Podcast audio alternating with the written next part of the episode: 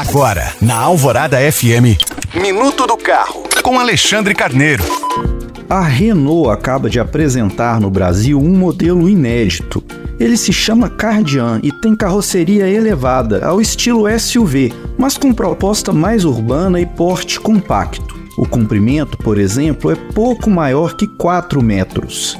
Entre os equipamentos, o Cardian terá seis airbags, alerta de colisão, controlador adaptativo da velocidade de cruzeiro e freio de mão com acionamento elétrico, além de uma central multimídia com tela de 8 polegadas.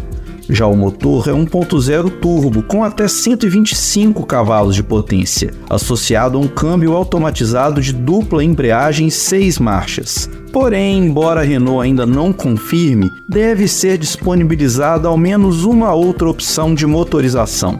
Essa novidade chegará às lojas em março do ano que vem para concorrer diretamente com o Fiat Pulse.